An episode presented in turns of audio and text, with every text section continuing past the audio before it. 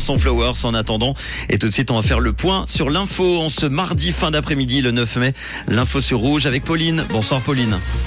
Bonsoir à tous. Une campagne contre le harcèlement vise les enfants et les jeunes. Les cantons ont enregistré des résultats exceptionnels en 2022 et de la pluie au programme demain matin.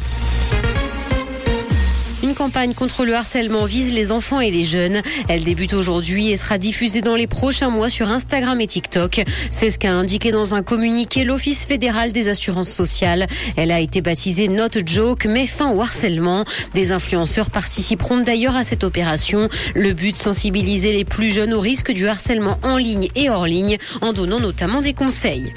Les cantons ont enregistré des résultats exceptionnels en 2022, des recettes fiscales plus importantes que prévues et la manne de la BNS ont permis aux cantons de réaliser de beaux bénéfices l'an dernier et ce malgré la guerre en Ukraine et l'inflation. Genève a notamment largement sous-estimé ses recettes puisqu'il prévoyait de perdre 93 millions de francs et réalise finalement un gain de 727 millions. Voit de son côté enregistrer un léger excédent de revenus d'un million de francs. Crédit Suisse reste indépendante sous la houlette du BS. C'est ce qu'a annoncé cette dernière aujourd'hui dans un communiqué. La banque conservera donc dans un premier temps ses filiales, ses succursales et ses clients. L'intégration des secteurs d'activité et des entités juridiques prendra du temps. Le patron de Crédit Suisse reste quant à lui en place.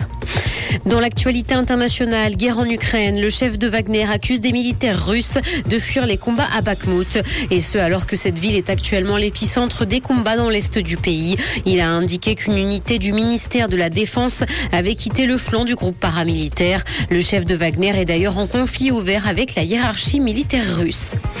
Twitter va supprimer tous les comptes inactifs. Elon Musk a déclaré que les comptes qui n'ont pas été actifs depuis plusieurs années seront retirés du réseau social.